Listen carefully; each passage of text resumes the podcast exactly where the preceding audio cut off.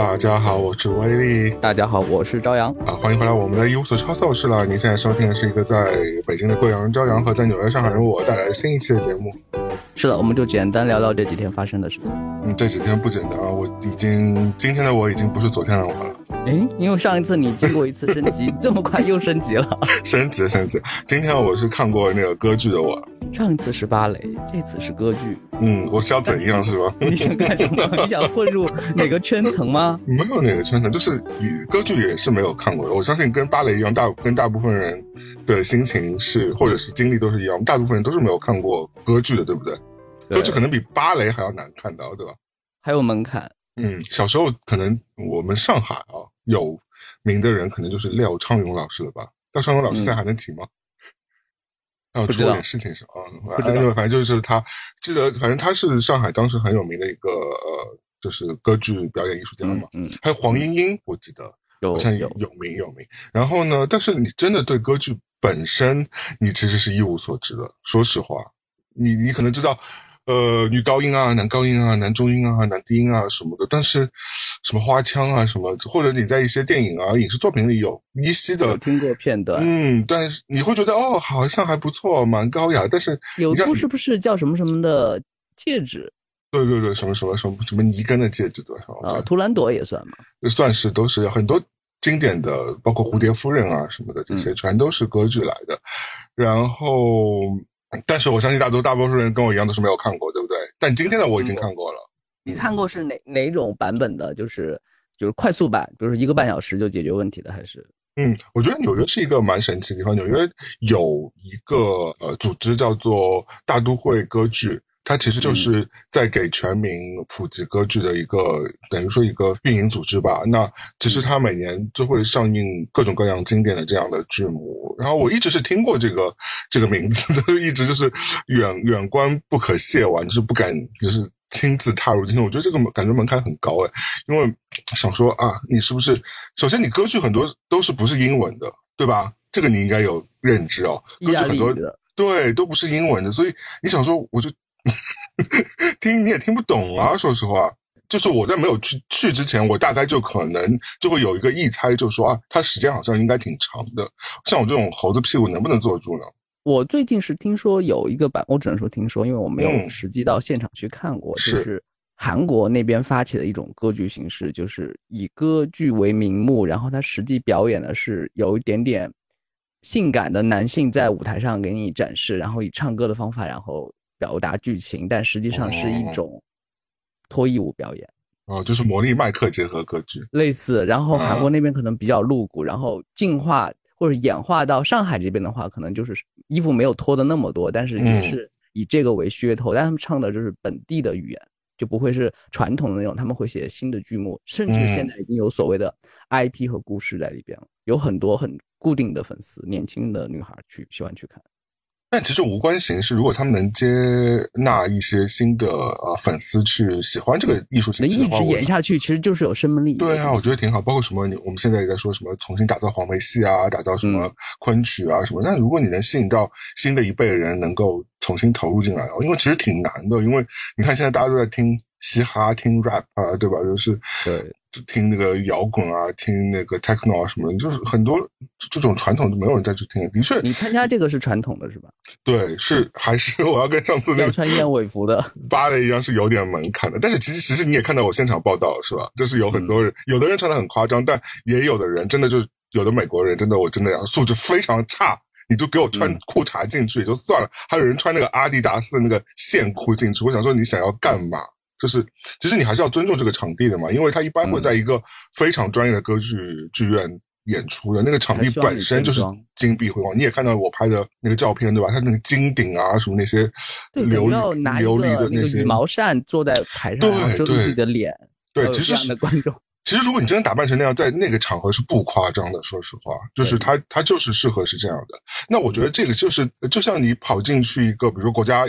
呃，美术馆好了，它其实也是给了你一个，首先是个欣赏门槛。如果你真的是穿的穿的 T T 太太进去的话，其实你自己都觉得你自己在这个场合是不太符合那个情境的，对不对？那我觉得他也是想让你自己先呃先让自己有个归宿，然后知道我要去做这件非常相对来说有些仪式感的事情。因为歌剧就是一个非常有仪仪式感的事情。我等一下会给大家讲说啊，我的我这次的歌剧经验是什么？因为我其实下周还会再去看另外一场吧。那我想说，好吧，我这这是我人生第一场，我先去试试。我这次看的是普契尼的呃《波西米亚人》，是一出非常有名的经典剧目。故事不是很复杂，如果大家百度百科啊，或者是那个 Google 的，或者是维基百科，都是可以查查到很多。因为我也 我也是在现场再重新再补了一点课嘛。因为我其实真的，你说你听到过这些大名字，但是说实话，你对故事本身啊，或者是对很多那个剧目的那些 background，其实你是真的不太了解的，对吧？因为你真的不是这个领域的一些欣赏的人士。那我我也是在现场补课的，然后我发觉，虽然是它是短短的，它这整个演。出如果你说实际的表现表演，其实也就是一个小时四十分钟的样子，嗯，但是它被切成，因为它是四幕嘛，它这切成四幕，然后它几乎唱半个小时就休息二十分钟，这个样子，所以整个整个持续下来几乎是两个多小时。我现在是有一个标准是划分文艺青年和一般青年之间的一个区别线，嗯，它的一个很明显的特征就是文艺青年他去参与的活动都是。一整块一整块的，就是看芭蕾，我要花两小时去看；我看歌剧，我要就把一整场看下来，我才知道这整场到底发生了什么。而一般就是现在手上有媒体或者有手机的话，就是五分钟告诉你这本书在讲什么，然后十分钟把这个这个那个《红楼梦》给你讲透。反正短时间内就让你知道所谓的事情，让你可以去聊两句，但聊完两句之后是没有后文的。但是你看完芭蕾、看完歌剧之后，其实你有很多想说的东西吧。因为它是一个整体的感受，我觉得，我觉得可能心态不太一样吧。我可能已经脱离了，就是你刚刚说的那种心态。就是其实我觉得人生你一定会有一种心态，就是说你想短时间内接触越多的东西，这样你不管是在跟别人的聊天，对，你想你你在跟别人谈谈事情的这些谈资上啊，或者是你平时社交媒体的呃那个发布上，你觉得你都是有内容可以发。你不管你对这个东西到底是。了解有多深入，可能只是沾了一下，或者是你，或者是你，你你看了十分钟也好，无所谓啊。他就是让别人知道，哦，老子是在今天在做这个做那个，人生非常丰富精彩。但我觉得我可能可能真的是也也是要说年纪大了，那就是我不在乎说，嗯，要不要让别人知道我。看过或做过这件事情了，这是我个人关乎的是我自己体验过自己，我我对我自己的一个交代了，我不需要给任何人交代了。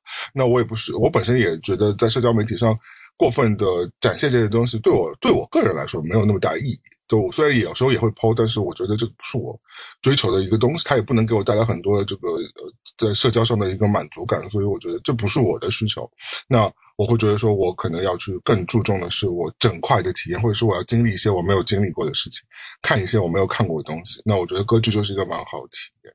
而且可不可以这么理解啊？就是你现在参加的活动，它没有办法马上折现成你工作上的一个收获，或者是你声望上的一个积累。嗯，但是它可能是一个隐性的积分。当你就是经历过一些相关的故事的时候，回过头来看它，它给你那些东西，就会在另外一个你意想不到的东西，就给你一个。回馈了，对啊，就是以前是谁说的？呃，嗯，那就前两天还在有人在讨论呢，就说，呃，他乔布斯嘛，他不说就点到线嘛，对不对？就是你可能你你经历过所有事情，都是最后会帮助你成为你那个人嘛。那你经历的时候你是不知道的，你也没说你要去刻意投资啊什么。当然你说这不是投资，我觉得这就是投资啦。但是这个投资你可能这个预期性不会说你像你买一个。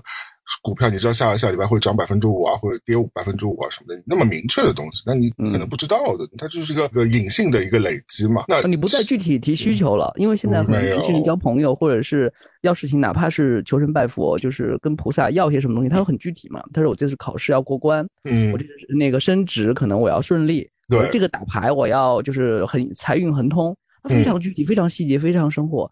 但你这边你没有提需求，你就说我就是参加活动，这个活动可能。没有给我带来更多的新知，但是我以前没碰过，我没没有进入过这个世界，我现在尝试进入一下。我也不是说进入之后就变成一个专家或者是一个达人，要向大家宣传这个艺术，我没有身上也没有这么大的责任感，我就是参与一下。我就这一小丢丢啊，就是你说没有那么多新知这一点，其实是我觉得不认同。他肯定是有新知的，因为你你你刚我们我们也说就没经历过嘛，你不知道冲击力嘛，对你来说是一个新世界。对你当然学习过很多东西，但我觉得转过来比较，我觉得在呃，就是其实就解释一下你刚刚的话，就是说，比如说以前我们去听个音乐现场，比如说羽毛啊或者什么的，你就要去嗨，对吧？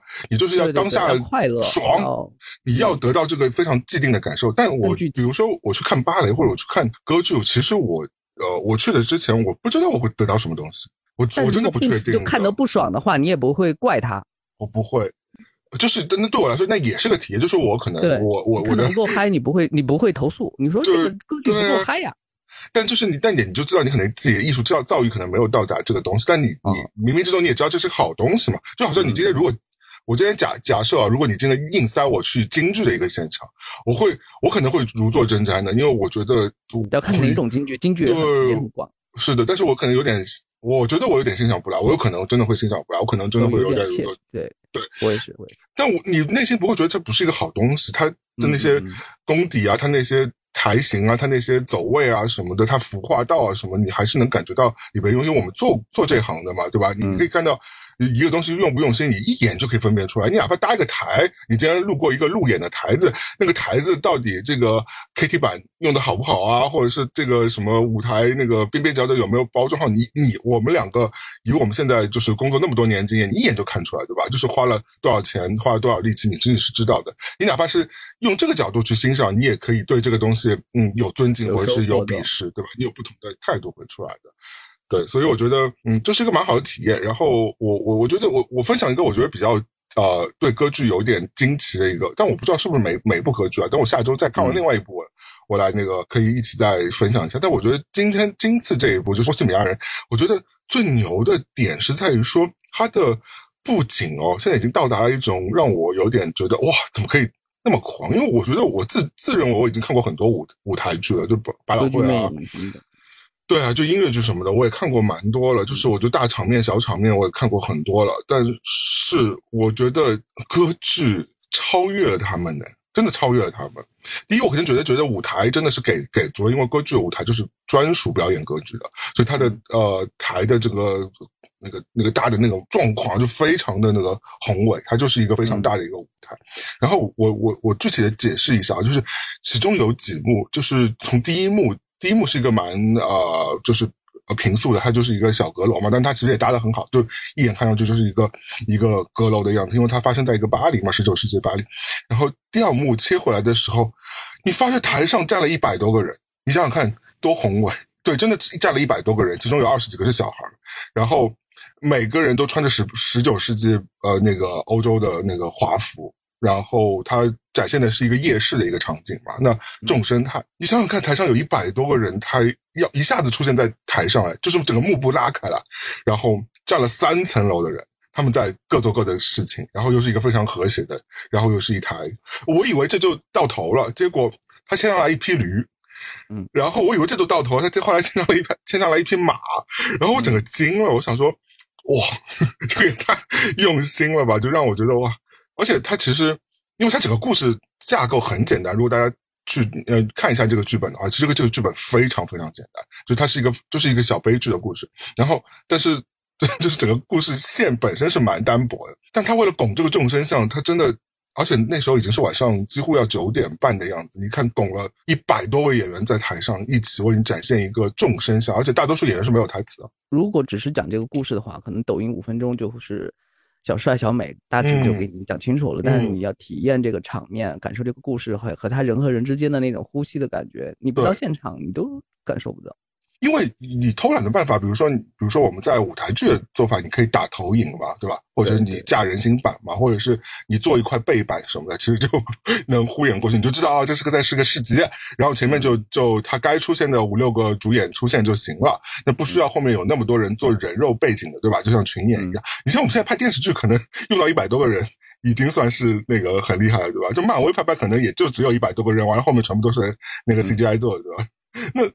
你想这个现场给你来一百多个人，我就真的有点让我震撼到的。这是第一个，第二就是后来我以为这这就比较那个震惊我的一个场景就结束。后来第三幕，他把整个雪地就是就下雪的冬天的那个场景，大雪地的那个户外的那个整个营造在你面前了，而且还在飘雪，地上那个雪是他做的是假雪嘛，但他好像是用沙子铺的，因为我离太远我也没看太清楚，但他是用沙子铺，你想想看，整个舞台那么大，他要瞬间把它铺满全部都是沙子，嗯，然后同时上面还要再下雪，还要飘烟，我也是惊了，我觉得他们在即便是比如说它的间隔是二十分钟，他要达到这个效果。他要进场和撤场也是需要非常行之有效和配合非常配合配合度非常高的，对不对？你需要非常专业的一个一个后台支持的。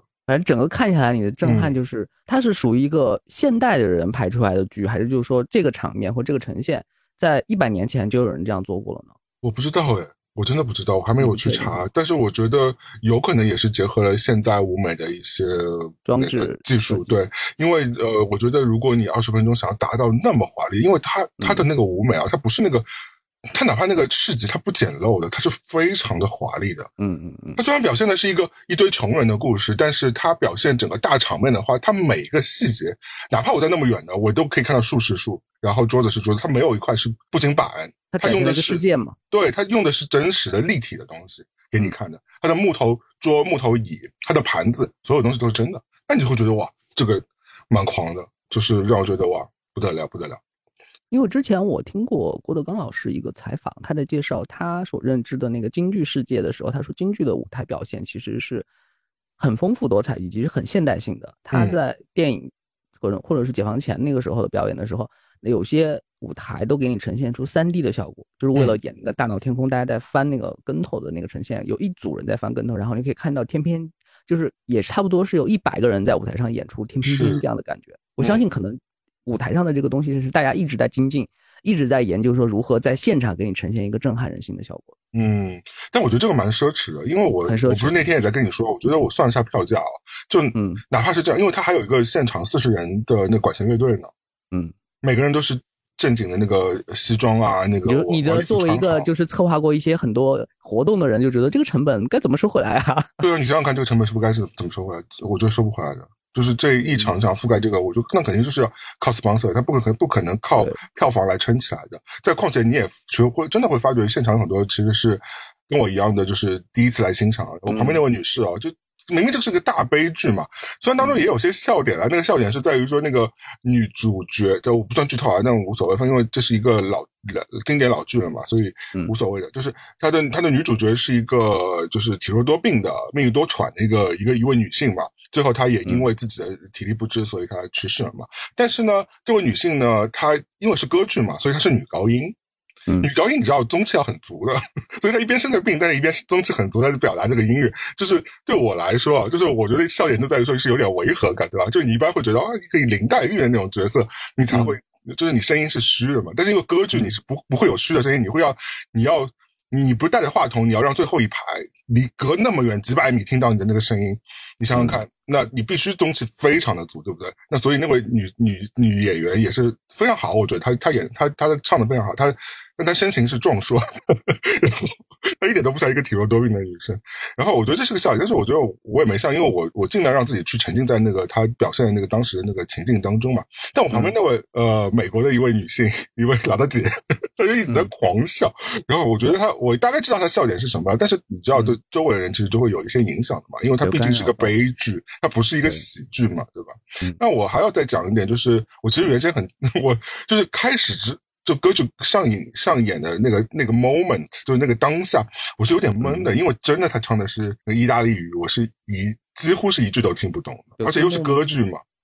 对你讲到字幕，后来我发觉，哎。好像背后其实你按前面那个人的小座椅，它会有一条那个英文的字幕给你翻译出来。那我看了那个，我大概就知道是什么意思。虽然它的故事是非常简单，你哪怕你不看，你其实你靠猜，其实你也猜得出来。但是你还是会蛮影响，因为它还是一条台词一条台词一条台词这样唱下来的嘛。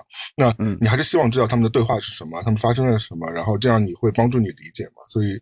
我发觉其实是，如果在这样比较规划那个比较设施比较先进的地方，还是还是会给到你这些辅助的设备，所以你也不用太担心。那我觉得大家就跟我之前去看芭蕾一样，我觉得大家可可以试试看。如果你人生如果哪怕只做这一次的话，我觉得你不亏的。我觉得这其实是一个蛮好的人生体验的。哪哪怕你之后也没爱上歌剧，我觉得我到现在呃，我好像也没有爱上歌剧，但我觉得这是一个很有趣的东西。嗯，如果隔隔个每隔个一年啊或者两年，我觉得我愿意去看一下这样的经典剧目的。我觉得，而且你想想啊，十九世纪那些歌剧上映的时候，对，就是十九世纪左右左右，那些王公贵族啊，巴黎或意大利那些人。他欧洲的那些人，他们就穿着华服坐在下面，看的跟你是一样的东西。你想，他们当时也没有电影可以看，这是他，这这这就等于他们的电影了，对不对？这就等于他们的，就每天娱乐消遣，对晚上的休闲了，就等于像你每天晚上打打开奈飞的那种心情是一样，打开爱奇艺的心情是一样的。但是他们要花那么多力气，他们还还得坐着马车去呢，还得架着那些煤油灯啊，或者是蜡烛灯啊什么的去，对吧？还要，就是其实还是蛮复杂的，不像你现在就是等下。就是下班坐地铁回家，躺在家里打开电视机，你就可以看你任何想看的东西了。但是你看以前这种事情的仪式感多强，嗯，我是记得张惠妹连那个就刚刚出道的时候接受采访，然后记者可能会问她一些很无聊的问题，就说问她万一以后中年就是该怎么规划身体也发福了怎么办？张惠妹就说了说如果我们这个我们家族可能到一定年纪都会长胖的，但等我长胖之后 我就去唱歌剧，嗯，我觉得我可以唱得很好。我觉得张惠妹在那个时候给自己的规划也是很妙，就是说她到一定阶段之后，她就选择去另外一个领域探索。到时候如果她真的选择唱歌剧的话，我觉得她的表现应该很厉害。嗯，我觉得是一个角度。另外一个角度就是说，我觉得其实还是蛮敬佩有那么多人在从事着一些呃平常人完全接触不到的这些，但是你觉得又很。厉害的一些在传承这些东西，对吧？就像你跳芭蕾的，你平时可能一辈子都接触不到一个芭蕾舞演员，对不对？或者你虽然听到很多周围的小妹妹啊，就是家家里送她去去念芭蕾，但其实还是。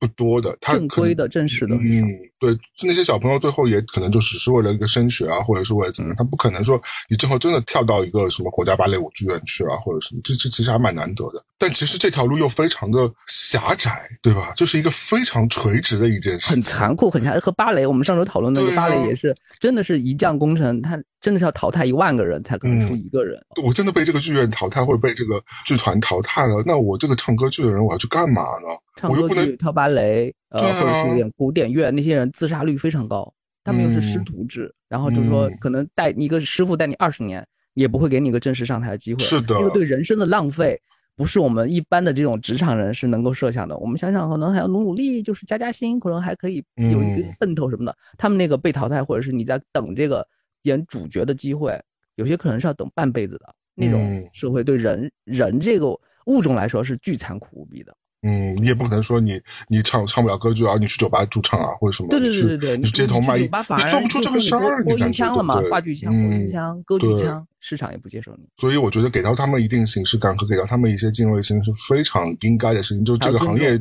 是是需要的，我觉得。嗯。呃，那我我可以顺便讲完歌曲，我顺便分享一下。其实我这周感觉是我的那个纽约戏剧周来的，就是我，我觉得这周你开始转行了，以前是影评人，现在又变剧评人和歌剧评人，就觉得《纽约时报》要盯上你了，要给开始给你约稿。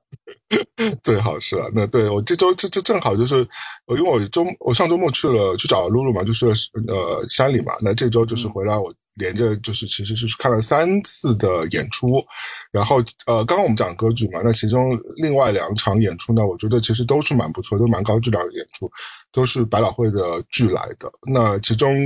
第一部是易卜生的《玩玩偶之家》，这个我觉得是一个非常经典的剧目，就是很多人看过原著啊，或者是知道这个戏剧，或其实国内也上映过很多次，就是安福路那边也上映过很多次，国家话剧院应该也上映过，因为这个非常经典的剧目，它它是一个蛮早就是去表达一个女性意识呃抬头，或者是鼓励女性独立的一个一个一个剧剧目了，就是那这部领衔的它的卖点就是它的领衔。主演嘛，领衔主演是那个 Jessica 嘛，那 Jessica 老师是叫劳模姐，对，劳模姐就演过那个婚姻故事啊，跟奥斯卡伊萨克一起拍的嘛，就是去年上的那部那个哈，包括他他演他演过很多剧啊，我觉得大家都应该，他这只要脸一出来，就知道是他是谁，他是很有名的一个，好像应该拿过奥斯卡吧，我记得哈，劳模姐。嗯，Anyway，反正你你肯定知道他的对吧？啊，知道。对，如雷贯耳，他他演技还是我觉得蛮公认的，而且他整个人的范儿也非常好，因为他人很高挑嘛，对。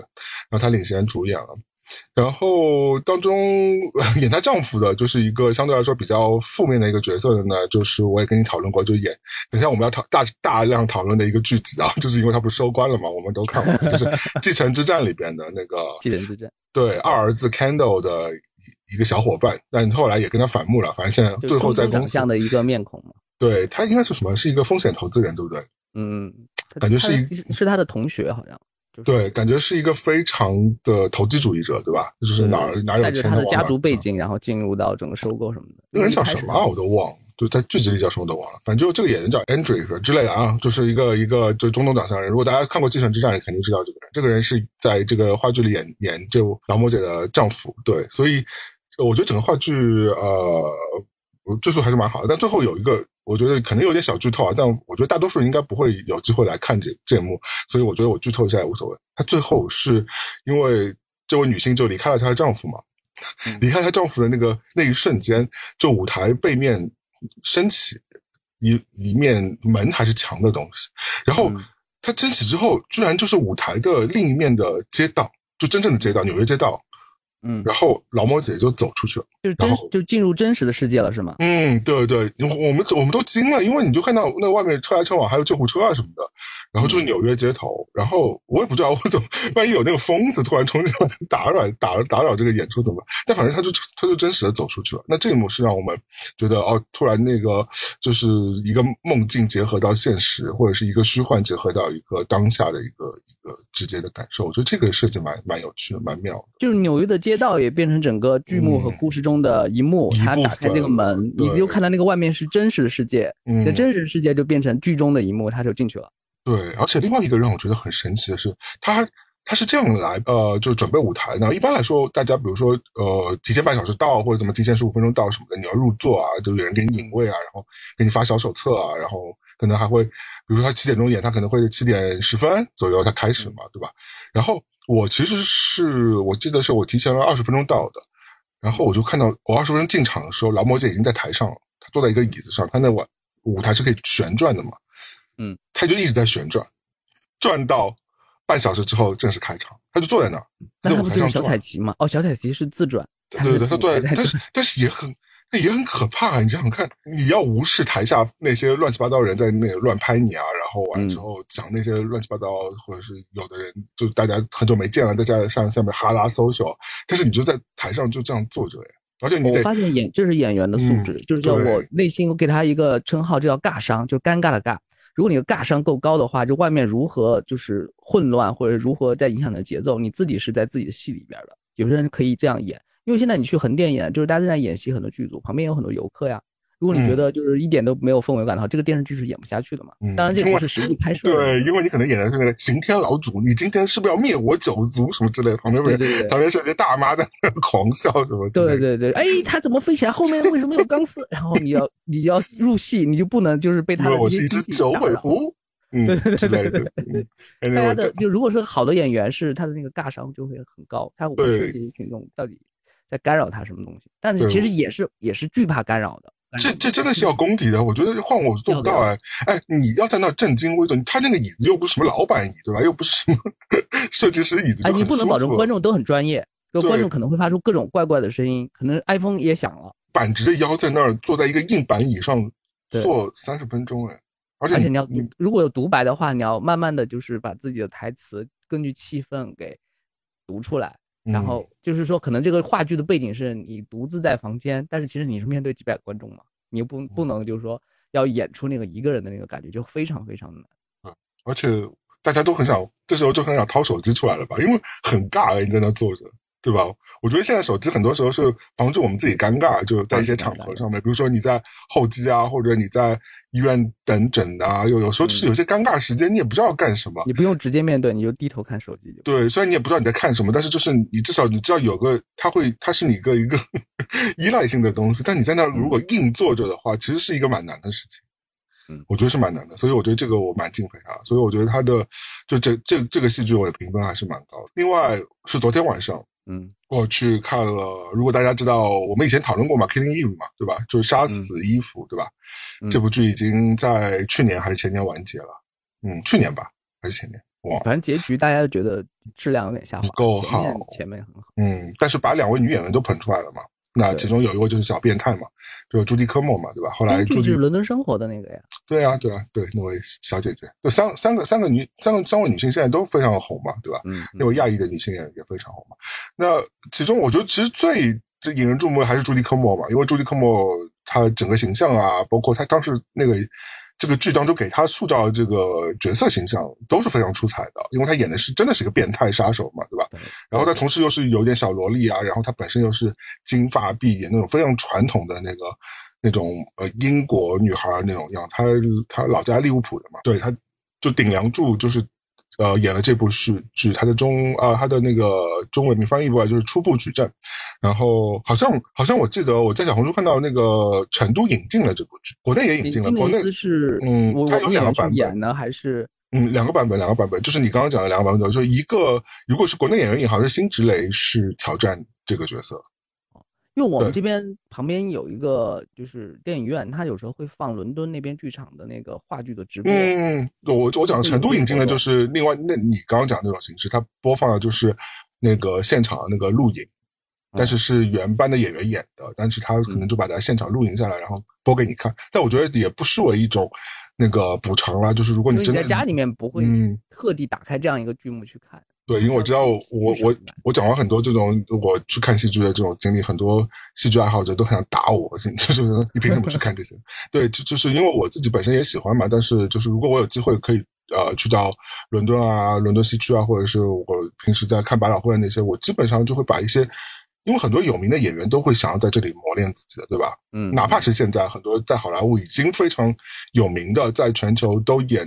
演过非常知名角色的那些演员，都希望在小舞台上得到新的磨练和提升的，因为小舞台舞台剧就是一气呵成。对啊，国内也是电影电视剧，它就是分镜头拍，你演戏都不是那种连贯的嘛，除非有些电影它或者电视剧，它就真的按照时间线来拍，那个又是很奢侈的一种拍摄。一般的拍摄就是今天的这个场景，我们就把所有的戏都拍完了。嗯，所以这个初步举证这部戏，其实国内大家其实应该可以看到，大家可以去查一查。我觉得大家如果有兴趣，等下听完我小小的介绍，因为我不会很多时间说这个东西啊。但是我觉得我小小介绍之后，大家如果有兴趣的话，可以去看一下。它其实也是一个讲女性题材的一个独幕剧，就是其实就是就是朱迪科莫一个人挑梁演的。然后他其实就是为了表现一个有一点点争议的一个所谓的性统一的一个案件，就是因为现在大家都会。我觉得这个事情在国内其实也要重视起来的，就是我们在这个交往过程当中，就是特别是发生亲密行为的时候，很多时候大家处于一个非常暧昧的一个状态嘛，就是很多呃，对我们一直取笑说男生就会说你嘴上说不要，其实很想要，或者是你是那个叫什么欲拒还迎这种，但其实有时候呃，别人可能觉得不想要的，就是真的是不想要的，所以我们要分清楚这个现实状况。不作为我们男生来好，或或者是作为女生来好，就是一定要保护自己的这样。这种一个一种行为嘛，我觉得这个其实是一个非常好的一个意识。那这部戏其实讲的就是当中很多取证上的一些困难啊，或者最后其实这个所谓的伸张正义是一个非常艰难的过程，因为它是一个亲密行为吧，它可能没有什么证人的，它其实就是两个人见证了这一刻时间。而且当你人慌的时候，你很多时候你其实也无法像一个就是啊，我今天是福尔摩斯，我会把所有证据都保留起来什么的。其实你一旦慌的时候，你第一件想你想逃走，第二个你就想快点把自己就是收。都是干净变成正常的状态。那在这个过程当中，其实你是会丢掉很多证据的嘛？但其实每个人，因为你没有经历过这种事，你不知道你要 去做什么东西嘛。所以我觉得这个剧对于很多人来说是，特别是对我来说，我也是个学习的一件事情。就是虽然可 maybe 我可能经历不到这种东西，但是我觉得是一个很好的认知。我觉得这个戏还是蛮好。而且，呃，当时说朱迪科莫凭借这个戏拿了去年还是今年的那个 Oliver 的那个戏剧奖嘛。对，嗯，然后男男生的部分拿的就是那个呃 Paul Masco 嘛，就是我之前去看《欲望号街车》的那个保罗麦兹卡嘛，对吧？这两位这两部戏我都看了，但我觉得朱迪科莫这部戏相对来说，当然我觉得他的他的题材是比较取巧的，但只是说我觉得他演技啊，他因为整部戏只有他一个人，他我觉得他的表现力还是非常强的，因为他有很多非常让他去非常出彩的一个一些剧目的一些设计，那。我觉得大家可以去看看的，特别是成都的朋友们，如果你们可以可以看到现场录影版的话，我觉得这是蛮好的。我觉得他的演技是非常过关的。嗯，对，这就是我分享的。提到那个知情同意这个事情，我就想到就是去年我看的一个电视剧，嗯，是讲纽约的。我跟你就是以前我在节目里提过，叫弗莱斯曼有麻烦了，就是演社交网络的那个杰西·艾森伯格演的。嗯，他在前五集其实都在演一个老公，因为老婆失踪了之后，整个生活失去平衡的那个感觉，绝望的感觉。他的老婆是一个商界精英，嗯，然后一直就把他老婆塑造成一个有点反派的那种角色。但是到第七集、第六集，把他老婆从他老婆的这个视角在反馈这个事情的时候，是原因是他老婆自己的人生也失控了。他失控的那个根源就是他老婆在生产的时候被一名妇科大夫。侵犯了，就所谓的侵犯是那个妇科大夫用手指对他进行了一些就是不恰当的动作。嗯，但是在这个场景以及这个医生的他的一个职业上，他是没有办法指控对方的。对方在帮助他生产。对，这是很暧昧的一件事情，对不对？对对对。你过一分，你觉得？但是我觉得是你其实他应该要讲的是，呃，主观的那个人，主观接受的那个人，他的感觉是什么？那个比较重要，他就讲这个重点，就是这个女主角内心就觉得对方就是在骚扰她，但是她没有办法控告他，她就整个人生就因为这个事情，这个事情过去过去了很多年，然后又因为一件小事情把她这个点燃之后，她整个人就就垮掉了。然后这个电视电视剧给我震撼，就是他前面在讲这个男方的各种不如意啊，各种被被治得很惨，但另外一方就第到第七集的时候，他转过视角在讲这个事情，我就觉得这个电视剧它在呈现一个不一样的一个婚姻故事。就是我让我觉得这个电视剧是可以一看的。我现在回头会推荐，因为确实它不是一个大家都在看、都在都在讨论什么重启人生啊、就黑暗荣耀啊这种剧，大家可以回头看这种剧还不错，是一个嗯可以看到最后的。我觉得心态上，我们我们两个作为男生来说，其实我真的。我原先会觉得也是有点小题大做。我原先啊，我觉得这我要反省我自己的。我真的原先也觉得可能有点小题大做，或者是有点粗糙嘛。嗯，或者性同意这件事情上，我原先也是就是没有把它放那么重。我觉得可能也是跟我们从小也没有这方面教育真的是有关系的。那现在我觉得这件事情被说出来，或者这件事情被各种各样的形式让大家知道，让大家更有意识的话，我觉得一个是蛮有意义的一件事情。因为很多时候女生的感受，或者是不仅仅是女生，我觉得男生也也也包含在里边。那我觉得就是那个客体或者是被接收方的那个感受，如果他已经觉得是受到了骚扰或者遭受到了侵犯，甚至是受到了强暴的话，那我觉得那个感觉是蛮重要。而且，我觉得当然，呃，因为这种事情还是我对于大多数人说，可能也是小概率事，我也不能说小概率，因为好像也经常有些场景和心情和角度是。普通人可能一辈子都没有办法去碰到的那个，对吧？但是我觉得至少我们看过这样的东西，就是有这样的东西。当这个事情哎在现实中也许发生的时候，你突然就这个这个警报就可能会响起了。不然你原先是你是你可能是没有任何意识的，你可能觉得哦，可能真的是这样。女生也可能觉得说哦，男生可能就是粗暴一点，就划过去了。对我我说不要，他可能就想要，但你可能觉得这是不妥，但你也没觉得。这到强奸的一个，或者是到一个蛮更严重的呃犯罪的一个一个一个角度，对吧？但是，其实我觉得有时候这个界限要怎么划，其实我觉得是值得探讨，可以认真讨论。嗯，因为好多趋势是现在有人就通过不同的角度，以及他的经历，以及他假想或者他就做一些思想的试验，就说可能会出现这样的场景，或者是当事人会怎样的感受，大家就讨论的越来越细节。嗯，就而不是避而不谈，或者是猫盖屎把它那个掩盖过去，就是大家都这样啊，大家都这样都吃得了这个苦，你吃不了这个苦，然后就反而让你觉得你是特别的，你是矫情，你是小公主。嗯，因为在有些场景啊，特别是我觉得在男生和女生交往的时候，男生不管是体力上还是社会的这个位置上，相对来说还是占很高很高优，包括经济方面的确是占很高的优势的。那就是一个恃强凌弱的一个状态嘛，在一定意义上来说，所以我觉得这个部分要提防。就好像我们原先说的，为什么不让学生和呃大学教授交往呢？大家都会觉得说啊，难道学生跟大学交往的教授之间，他不可能有那个纯纯的爱情吗？哎，可能的。但是他其实他就是为了提防说，教授可以这倚仗他的那个职务之便，然后去对你进行一些操控嘛。这是这是非常容易发生的。就哪怕上级和下级也是非常容易发生的。我们就不从性别这个角度切入，因为以前有一个经济学家，他就提出一个理论，他就是说，如果是这种廉租房或者是就是有慈善意义的这种。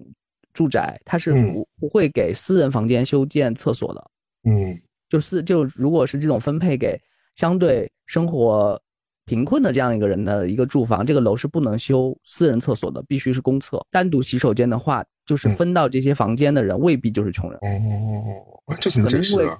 就是说，可能就是一些有公共资源或者有关系的人，就会把这个房间霸占。真正需要有住宅需求的人就住不进去，因为你把这个房间修的比较，就是大家一般人就宜居了。嗯，他是这种方面来考虑。当然，这个是一个讨论点，他不能说他说的就是对的，他只是从这个角度切入。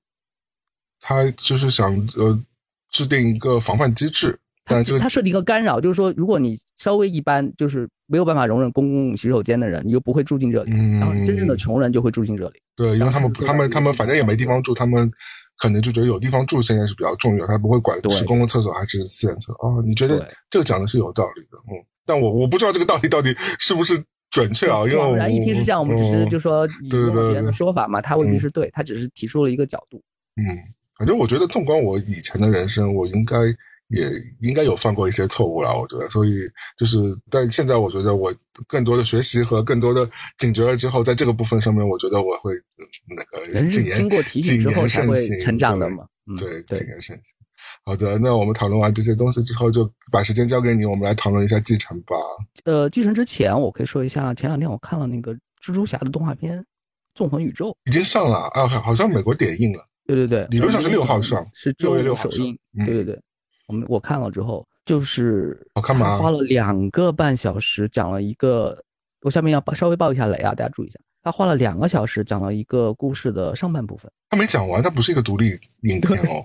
对，我看到第两第二个小时的时候，我就说这个剧情该怎么结束啊？只剩。十分钟啊！你怎么知道只剩十分钟？你有没有你有没有那个条形？因为我我那个没有电影票会显示它几点哦，总共多长时间？对对对对，我说他该怎么要要怎么收尾啊？就很难收啊。然后他说，然后这集结束，全部就是敬请期待下下这集的下半部分。然后明年三十日会上。所以它其实是这个 戏的上半部分。对这个故事，如果是上下加起来会有五个小时。嗯，太大，但好看吗？它非常艺术，啊，那听上去感觉不太妙。没有，我的感我的感受就是说，它每一帧每一秒都是艺术，都可以做手机屏保。但是它给你串成两个半小时的时候之后，你就会生理上就会出现一些不是看电影的感受。我中途睡着了几分钟。嗯，就是因为就是高强度的那种电音或者夜店或者那种色彩。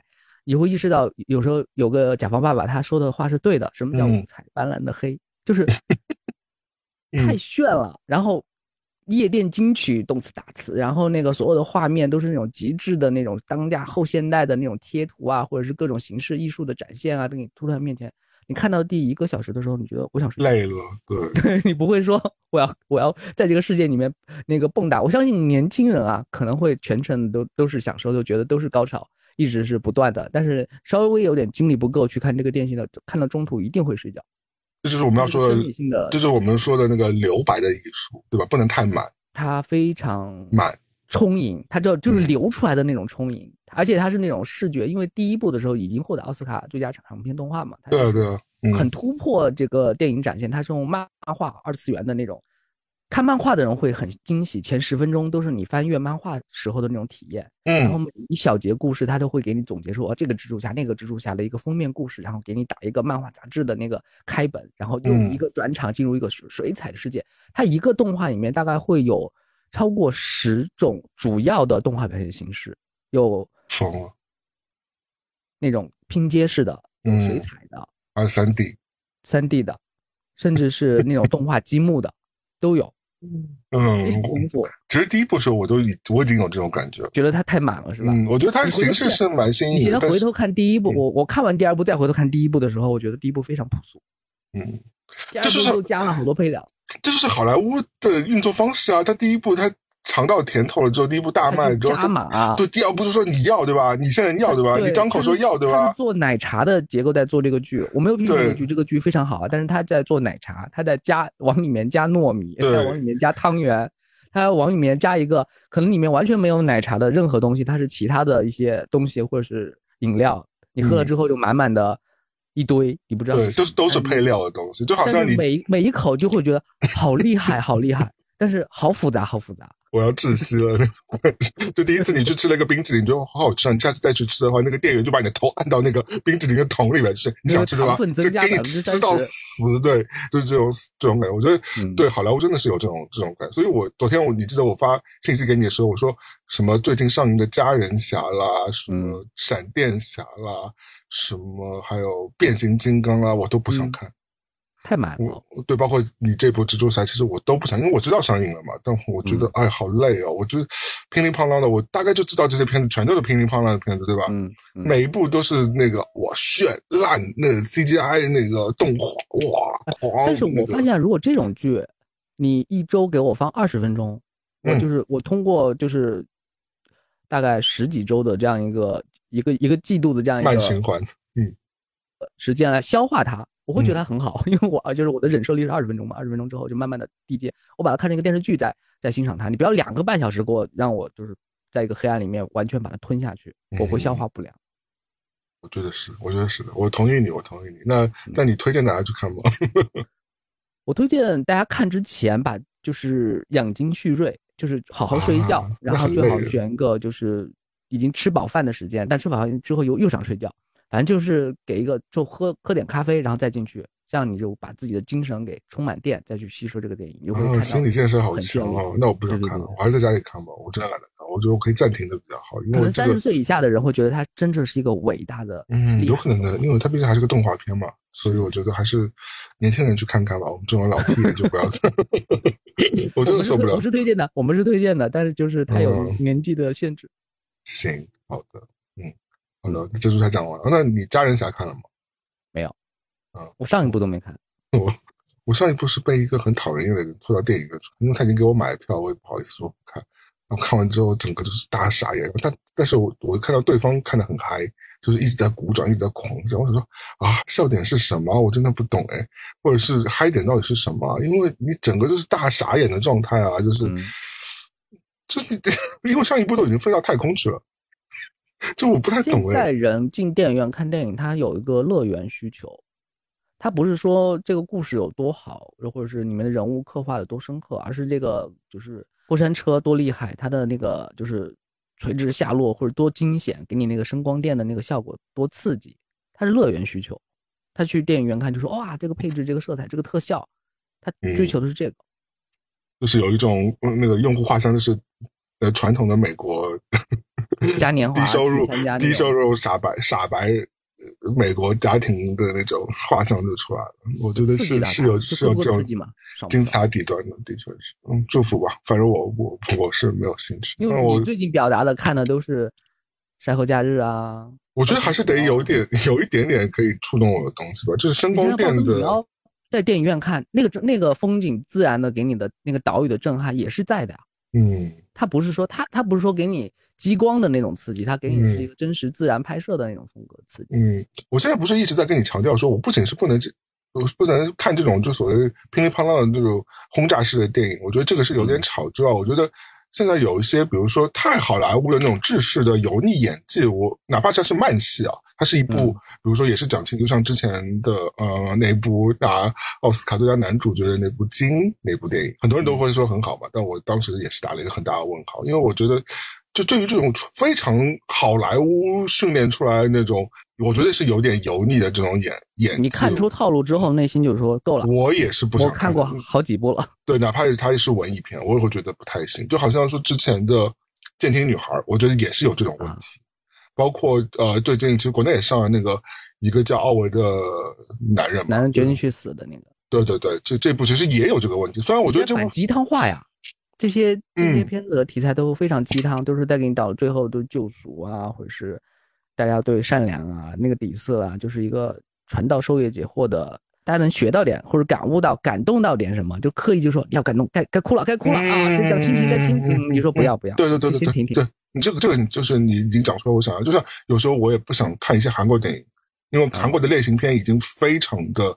知识化，他们演技啊，包括他们的整个剧本构建，音乐啊，说就是那音乐的背后那个台词，就是哭不哭，还不哭，还不哭，就是一个，再给你来，他们手上拿了一个这个，就什么，嗯，什么锥子啊，在往你的那个哭穴里面还不哭？对，一小时三十八分十四秒，你还不哭，你是不是人啊？你这你这个点你还不哭？我都已经给你设计成这个样子，你还不哭？你这个点就是要哭的这个点，而且大家都哭了，而且利用大家全场都哭，你还不哭？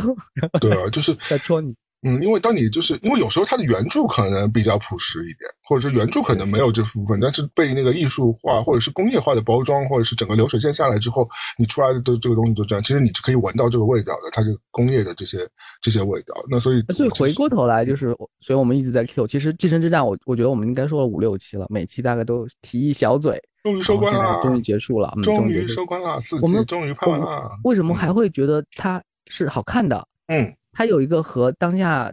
主流的大家喜闻乐见的那些套路剧，最大的区别就是，它里面的人物没有成长。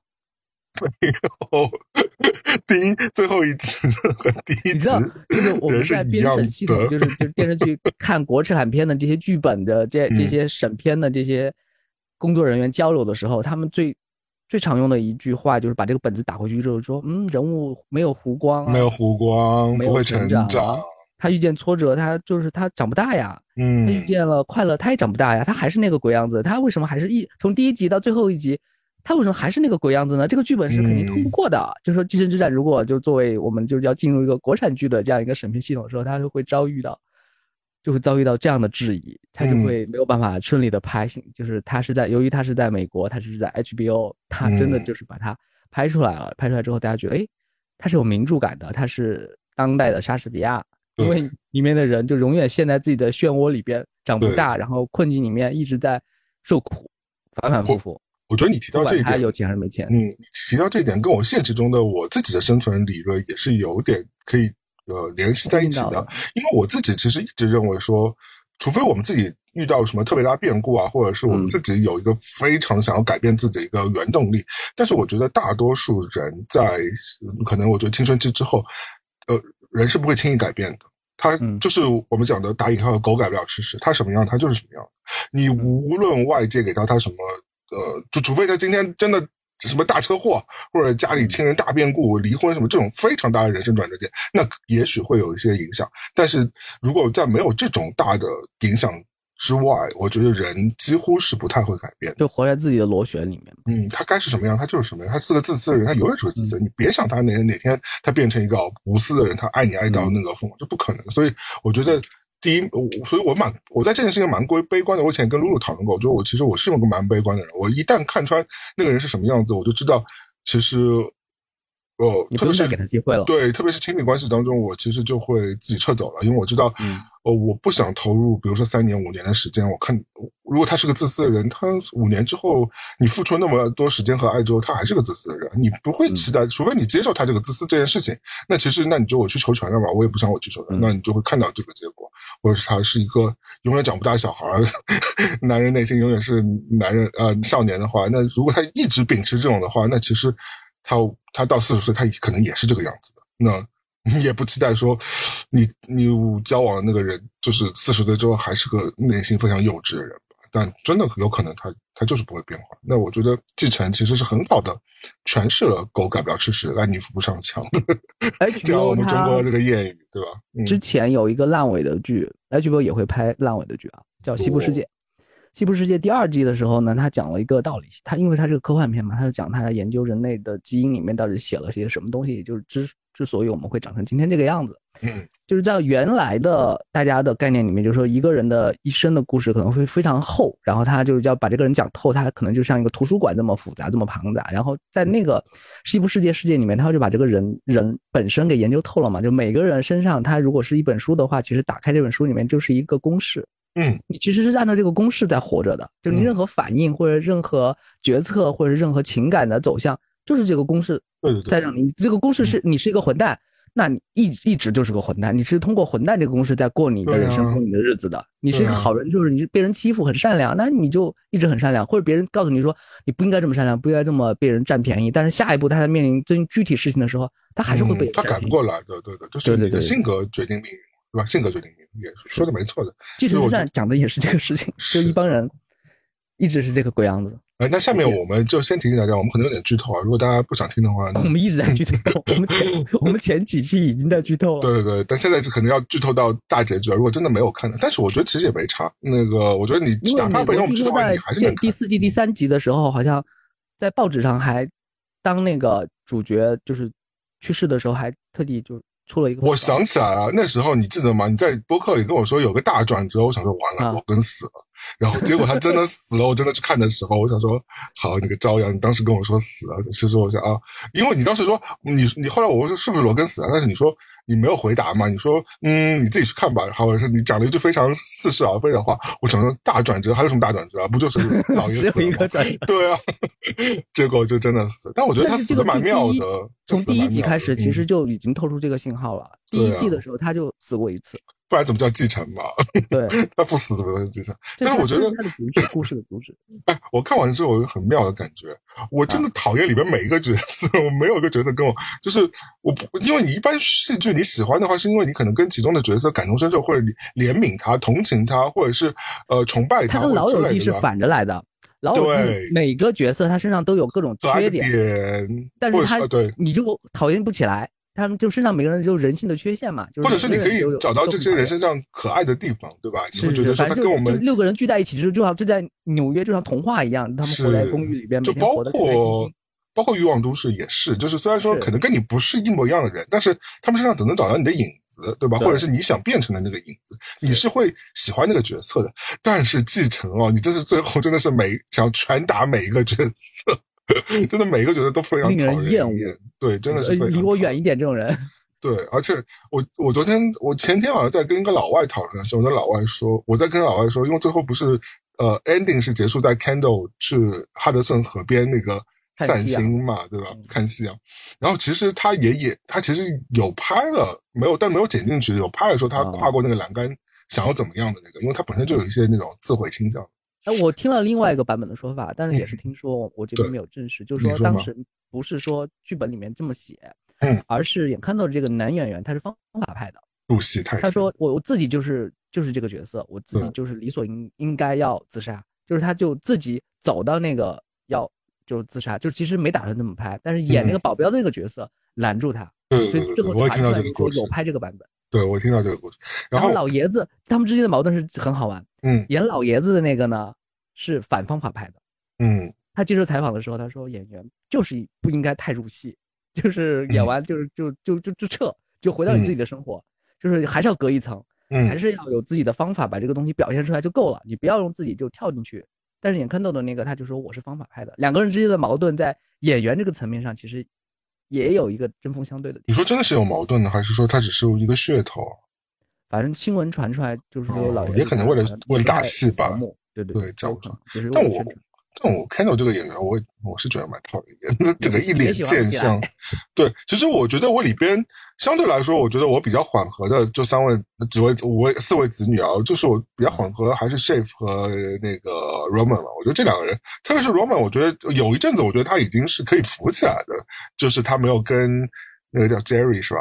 没有跟他爱慕的那位老大姐那个反目的时候，我觉得一阵一度觉得，我觉得他还是扶得起来。但我觉得到最后两集，真的编剧有点给他强行降智，让我觉得啊，为什么？就是最后让他变成一个非常扶不起、发育不完全嘛？因为他最后也穿了一个童装，说他觉得其实对你讲到童装这个故事嘛，大家不知道 童装就是对，你可以说一下。对，就是其中有个场景，就是啊，Roman 这个角色，就小儿子这个角色本身要。他信心满满接受家庭，呃，这家族嘛，他觉得他自己要当 CEO 了。然后在他爸死了之后，他要去那个葬礼上发言。那结果他已经练了一天之后，他让他去发言的时候，他还支支吾吾讲不出来。最后让他的兄弟姐妹去替代。对，他就说明其实还是经不起大场面。然后之后呢，他就非常的失意，然后就呃涌入了那个街头，喝醉了之后涌入了街头的那个抗议的这些人群当中，被人家殴打了一顿。他就躲回了他妈妈在欧洲的家里嘛。然后那个场景躲回家里之后，他第一眼出现在镜头面前的，他穿了一件呃很可爱的 T 恤。他因为他平时都是穿西装或者是穿衬衫的嘛，他突然穿了件 T 恤。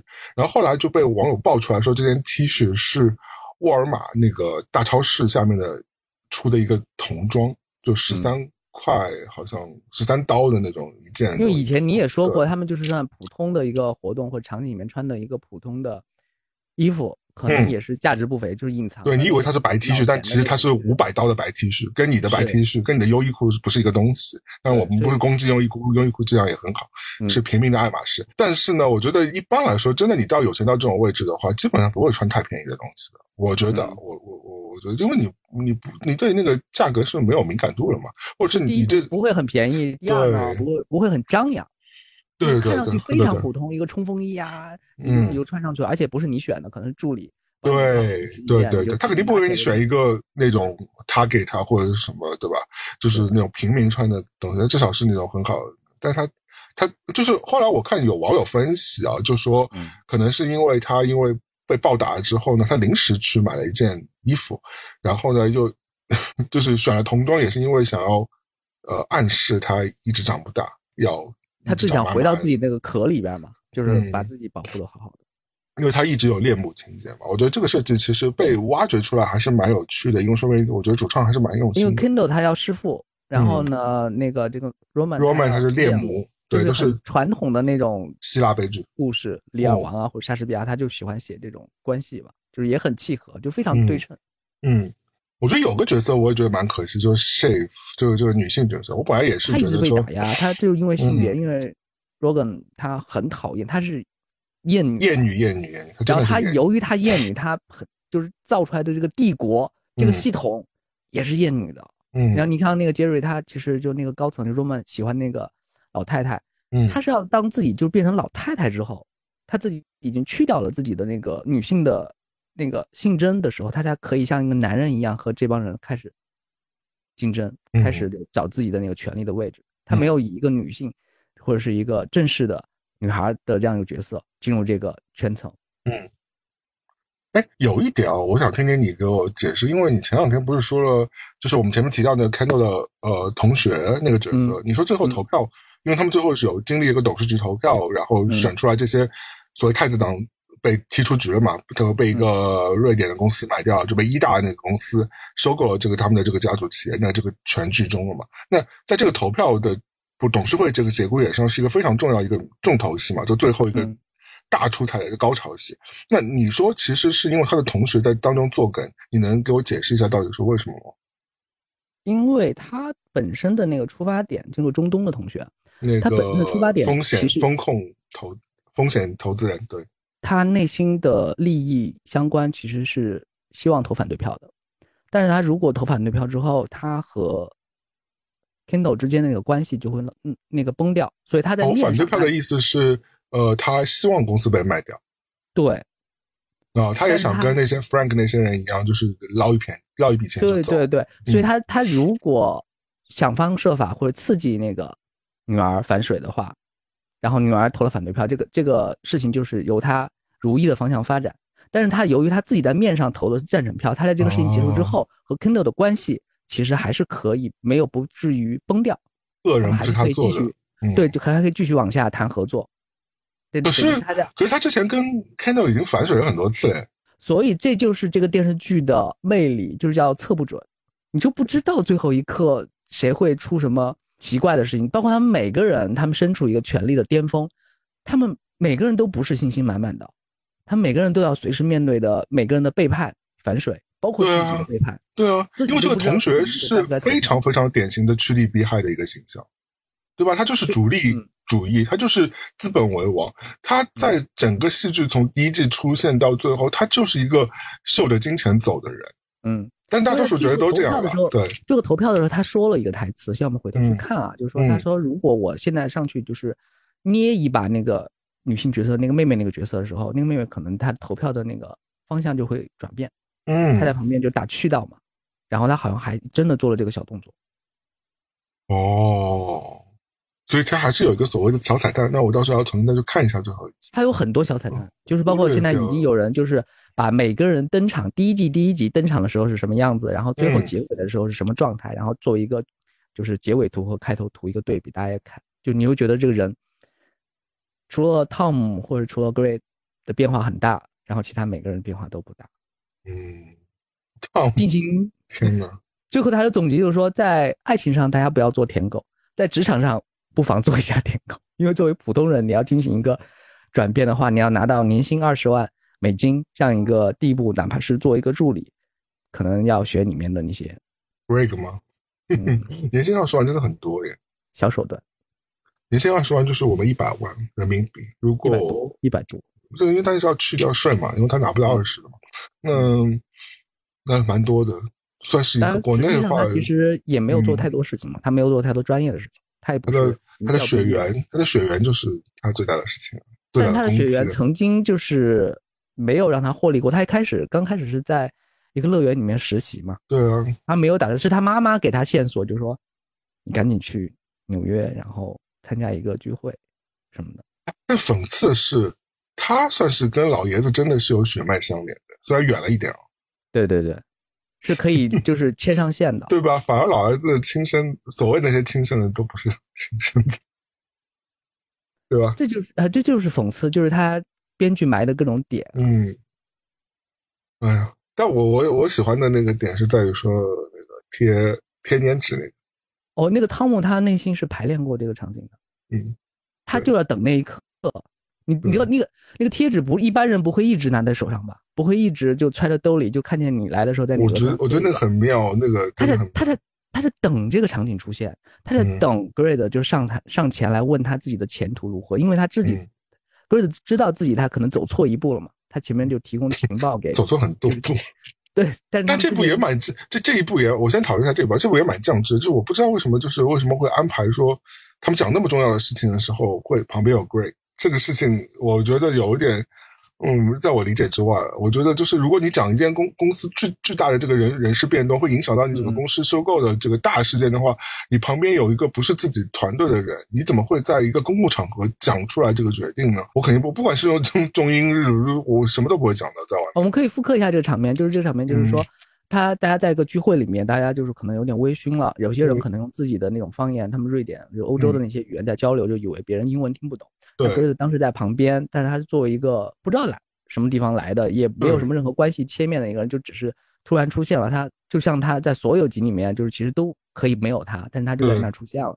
然后他意识到，就是大家在用方言聊天，在做一些重要事情，他拿出了手机，谷歌翻译，嗯，然后翻译到对方说出了一些很重要的线索，可能就原来以为对这个 CEO 是让那个女孩就是妹妹去担当的，但是就是其实没有考虑过这个问题。然后他就把这个情报就是窃取之后呢，就把它告诉告诉了一些相关的人士，让起到最后启动了一个关键投票的那一幕嘛，就是他推动了那一幕的诞生。就是说你的意思就是说，如果聊这么重要的事情，其实不太会在公共场合。为什么呢？是因为哪怕现在不是 Greg 这个角色，哪怕是这个酒保，因为这些人他们都是起，比如说今天乔布斯。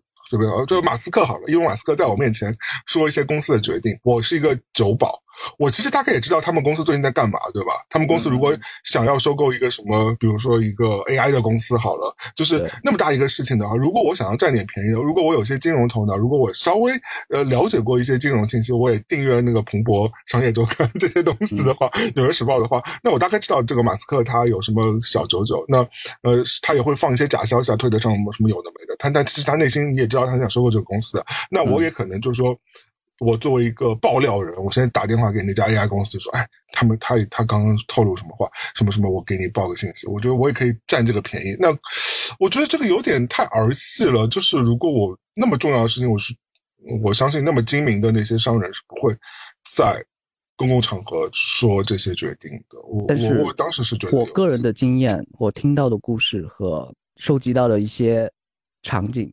是有可能发生的，真的。我跟你讲一个场景吧，就是他不是那个谁谁谁用翻译软件那个事情，就是最普通的一个动作，就是比如我们去拜访一个大厂，对，然后大厂的一个高级部门聊了一些事情，嗯，或者提供一个方案啊、项目啊，大家交流，嗯，然后聊完天之后呢，就是对方就就撤了嘛，然后我们就离开，然后进入电梯。哦，你跟我讲过，对，对对对，嗯。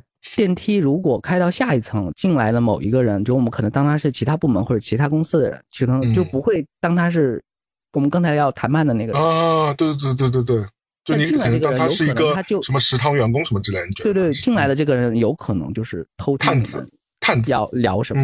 因为大家可能有时候一旦意识到不是进入谈判环境或者谈判的对方已经已经走了之后，内心放松掉的。会会闲聊两句，这闲聊两句就会透露一些你对这个公司关键信息和情报。但现在更高级的是，如果去一些大厂啊，进入电梯或者在会议室里面，有可能你就是聊天的那个声音或者是线索都是会被录音的。哦，那我就直接在电梯里装一个监听器就好。对对，甚至是上车是对方司机送你，那个司机是人肉的嘛？但是如果这个都是有些机器或者定位系统在收集这些情报的，是你意识不到的各种各样的细节。再把这些最关键，你以为无意中哪一句就把你不知道的商业机密给透露出去了。但我觉得我我一定不会说的，我肯定不会讨论的，我肯定是有些人会放松，有什么非常安全的情况下，有可能得意忘形的时候会。上个月有一个段子，嗯，说广东那边的那个商战特别的残酷，嗯，就潜伏到对方的公司里面，把对方的发发财树给浇那种开水浇死。我天哪，好吧，你就说。然后就我们就问一些就是广东的老板，他们说，嗯，对，这个是有，我们会有想过这件事情，我们是相信这种事情的，也就是说这个概率是有的。封建迷信活动都出来你以为这个事情多幼稚？就是 太幼稚了。但是他就是 太幼稚了。南方的一些老板就是会认这个事情。好吧，那好，那我不是说继承这个片子它多写实啊，嗯，因为好多就是他们回馈就是自己认识过的一些。大佬级别的人物就是不会像《继承》里面拍的，因为这个《继承》它最初刚开始拍的时候，它的定位啊，就是说我就要用一个家庭录像机的这样一个镜头角度。你看它所有的拍摄都有，甚至有点晃。嗯，大家就说有时候它会显出很尴尬的那种交流，就一般不会像一般美剧那么流畅嘛。就说你说一个台词，我回怼一句，记录式的，摆一个姿势，然后对对，特别的那个镜头特别什么升格呀、慢动作啊什么，在《继承》里面全是跟拍。嗯。其实，但是整个跟拍也很讲究，因为有几集甚至是用胶片在拍的。嗯，因为现在拍胶片，一个胶片最多只能拍二十五分钟，所以他们在拍那个就是第三集，就是第四季第三集的时候，你看似很很随意的大家走来走去，但是后面的那些摄影师会把胶片藏在很多角落里边，一旦胶片不够的话，又赶紧换，然后让把整个记录现实的那种感觉，大家演戏的那种连贯性给拍下来。嗯，是很用心的。它的定位就是，我就要用这种随拍的这种角度展示这些富豪很荒谬的笑话。日常，嗯，对，它不是说我要展示一个真实的。虽然现在大家也都会影射谁啊，默多克啊，这个传媒集团呀，然后美国大选啊，都可以在现实生活中很多新闻找到影子，嗯，但它还是一个虚构的故事嘛。是是是，大家不要太当真了。嗯，对对对，他每个人他都是在现在自己的漩涡里面，他还是一个艺术作品。对，因为富二代应该没那么衰，应该还是。他们还是现在，特别是现在富二代，我觉得相对来说还是比较，呃，大多数都比较真正的富二代，我觉得比较还是比较 decent，然后比较，呃，相对来说低调啊，然后同时来说又，嗯，学的也比你好，都是学霸，对，大多数来说，嗯，是不是就是这个媒媒体或者制造的这种聚集，给大家一种虚妄的喂点糖丸给你吃嘛？对啊，你还有希望，对，让你开心一下，就觉得。嗯，就好像我们看卡戴珊嘛，你会觉得卡戴珊怎么这一家都那么荒谬，但可能他们其实关起门来，那就可能都是他们演的嘛，关起门来可精了，不然怎么赚那么多钱嘛？所以这也可能是一种麻醉。对，我觉得是的，我觉得是的，让大家心里好受一点。就说有钱人也也很难受，他们甚至过得比你更苦。嗯，但我学会了那个贴粘纸，我下次要我如果招个助理，我要给他贴粘纸，先给我的猫贴粘纸吧。嗯，我甚至在想，就是说，其实他们在。贴那个纸那个戏之前啊，就是汤姆在展示说，我还是会罩着你的。嗯，你前面虽然还打过我，还背叛过我，但是我知道我可以就是罩着你，我你可以永远当我的狗，我还是要操控你嘛。对对，我还是乐意，我还是收你，我不会把你赶出门。我不太懂哎，但如果一个人背叛过我，或者是我觉得合不来的话，我应该手刀逃走，我会怕麻烦。因为他他们之间是有感情的，这感情不是那种 love 的感情啊，他们之间是离不开的。你跟工作的人都有点感情，那不会有那么大的羁绊吧？那种焦灼就是那种他们是可以私底下，就是我觉得汤姆到后面其实他虽然就是说他是一个主子的状态，嗯，在收服那个 Great，但是其实他是依赖对方的。我觉得他可能也要通过他来找一些存在感对对对，他依赖对方，需要对方情绪价值，因为他一直也是别人的狗嘛。对对对，因为就血缘关系来说，他更不相关这个家族，所以他更需要那 Great 给他那种支持。会比一般的小助理给的那个情感面更大，以至于他有点离不开对方。所以他最后这个演员在接受采访的时候，主持人问他就说：“你觉得汤姆最好的结局和走向是什么？”他就是说：“那就和女性角色或者和 Grade 和 Eve 相爱相杀，一直下去。”嗯，这是他最幸福的一个发展可能性。对的，嗯嗯，哇，反正四季追完了，还是蛮开心的。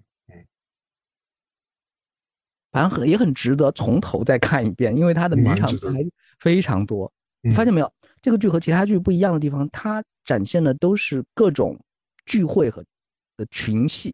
对，包括说他会拉给你拉到意大利啊，拉到英国啊这种。要么是这个人的生日，要么是这个人的婚礼，要么是这个人葬礼，要么就是一个美国总统大选。对，全是这种大群戏。它不是说我和你就是两个人之间，可能偶尔会有，但不多。他大部分就是说，即便会有私底下的很多剧，也是为接下来那个活动做准备。我要发布会啊，我要就是那个葬礼之之前，我要准备点什么？那个发那个美国大选，我们要做什么准备？或者是每就是我们进入这里，或者这里被袭击了，我们每个人的反应，就是每个人就是他就是全部在演群戏，他就是没有独角戏非常少，他就是一个人，在一个很多人的场合当中，他的各种瞬息变化的反应。但我又有我又又有点觉得，就是他一他所有东西都很儿戏，就是感觉他不管是哪个大场面，都感觉是今天上一个小时决定了，两个小时之后就已经。就推进了，我觉得是牵涉到那么多东西的，包括你哪怕是在公司里开一个 party，这都不可能在两个小时或者是一天之内准备好，因为你要去弄那么多东西，比如说你要去。我讲说你要去做平面设计啊，你要去把那 campaign 设计出来，要拍那个 video，要剪辑啊，每一个都是要时间段的，都是要需要很多部门配合去一起拱出来的，怎么可能那么一下子？包括哪怕你在外面办个派对，你也要去找到派对公司啊，然后去给派对开很多会，然后定那个主题啊，然后花怎么选啊，什么什么什么，这可烦呢！这怎么可能就是就感觉轻轻松松一下子换半个婚礼就办出来了？这是主创的故意，嗯，因为四季下来啊。他们虽然要争夺这个媒体帝国，或者是这个庞大的公司，嗯，但是你看不到每个人好好在经营这个公司，就是没有人打算就是如何好好把这个公司运转起来，都是说我要得到它，为了得到它，然后做了一堆的事情，但得到它之后，我要怎么把它转起来，没有认真的表现过。就是汤姆好好歹还做了一点点事情，就是做一些手脚啊，然后发布会啊什么的，其他几个都只是。只是在争权夺利，而且你想，这个公司市值也就几百亿嘛，对吧？那它的盈利，其实你一年我算它，比如说就算它百分之十的盈利好了，一年可以赚二十亿好了，或者是哪怕是五十亿好了，其实也不是。你看这被这些人每年四四个 G 糟蹋掉的钱，什么放火箭什么的，都都是以亿作为那个技术单位的，然后。感觉被这些人糟蹋的钱，这个公司已经早已经被败光了吧？这个公司哪能挺那么久？我真的不知道，我不太懂。反正这一切，呃，当然，我觉得这个其实就是有一种荒谬的，你不要去太也有些事。你想想，这个主创他前面也拍那个电影《不要抬头》嘛，《不要抬头》也是一个多奇奇怪怪的那种各种怪人组合在一起，很荒谬。但是你又看得很过瘾，就是说有就是有这样一帮怪人。嗯，那今天最后，我觉得我有个小的那个求助想问你，因为你作为一个职场达人。做也嗯。做那么多年了，然后我其实最近有一点遇到一些嗯职场的问题啊，就是我想问你一件事情啊，你有没有碰到过那一种情况，就是原先你合作的一个，比如说一个下级吧，对吧，或者是一个一个对你负责的一个人，然后你觉得他刚上任的时候非常好，朝气蓬勃，然后嗯。和非常合拍，然后经过了几年之后，你就觉得他就变质了，可能。各各种各样原因吧，他自己也长大了，或者是也有也成呃也职场油腻了，然后你就觉得跟他合作越来越不顺利了。原先那个那个赤诚的少年就不见了，就是那这种情况之下你怎么办？就是你是你是选择不把他开掉，不跟他合作呢，还是说你选择你要告诉他说，哎，你是不是变化？你有没有碰到过这种情况嘛？我觉得在你那么多年职场生涯当中碰到过，我也不是一个职场。达人了，我只是你做了很多年高管了，呃，开过一些会议吧。然后我们的方法就是，呃，怎么做呢？有句话叫“我们拉黑一个人都是悄悄的”，嗯，就是逐渐就是减少和他的边缘化他，嗯，也不能叫边缘化，就是手上有很多备案。如果是那个供应方或者合作方的话，其实肯定会有其他人选就涌上来的。是的，因为我们这个行业的那个相对来说，它还是一个服务系统，对可可替代性还是有很多备选的。我最近碰到这个问题啊，我觉得我可以直接告诉你，我觉得是什么样子。就是我我我公司原先合作的一位律师，他最早跟我在几年前我们开始合作的时候，他就是一个刚进入。他其实年纪也不是很大，呃，我觉得他也是一个，主要算是一个呃职场新人吧。那他也是在大律所的，所以我们当时开始合作。因为我的公司处理法律文文书都是相对来说比较简单的，但呃，毕竟牵涉到法律文书还是需要比较认真和仔细的嘛。当时我就觉得他是相对来说，因为是朋友介绍，所以我觉得他呃。啊，蛮蛮好用的，就是虽然这样讲不太好，物化人，但是就是蛮好用的，就是相对来说反应也非常直给啊，然后很多东西你跟他讲，他也是明白什么意思。而且我我其实对他还蛮好，他哪怕搬家，我会给他另外我会给他发红包的嘛，就是像这种，我觉得就是一个我对他相对来说还蛮照顾，因为我觉得他像一个小弟弟一样，就是就是比我小几岁吧，我觉得。那到了今年，特别是进入今年这个状况，我觉得已经合作了将近第三年了，我觉得他现在。嗯，有几个点让我觉得我已经有点无法 handle 了。就是我觉得他，首先我觉得他感觉在这个他所谓这个大律所经营了几年之后，他现在变得非常职场油腻。他跟你的所有的话术啊，或者是跟你讲的很多东西啊，就不单纯了，你对吧？就原先他可能会呃很认真的，就是跟你或者是跟你讨论的话，你觉得他是真心真意的。就到今年就感觉就是那种淘宝那个客服亲什么的这种，会给你讲一些阴阳怪气的那种。就是这是一个态度的问题啊，但但态度我觉得还不是最重要，还是说就是反映到工作上面，就我觉得就变成说，你今年的很多 case，我觉得有几个问题，就是比如说我我会提前把一些合同的细则准备好给他，你哪怕是提前两周，嗯，他也要卡到 deadline 再给你做给你。